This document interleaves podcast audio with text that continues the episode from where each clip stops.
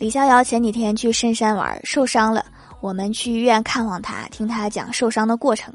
李逍遥说：「当时我碰到了一头熊，就躺下来装死。」熊看看走了，没想到这时电话响了，我急忙拿出来挂掉。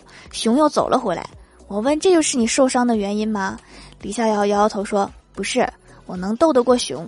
受伤是因为我挂的是女朋友的电话，他给我打的。」你连熊都斗得过，你打不过你对象。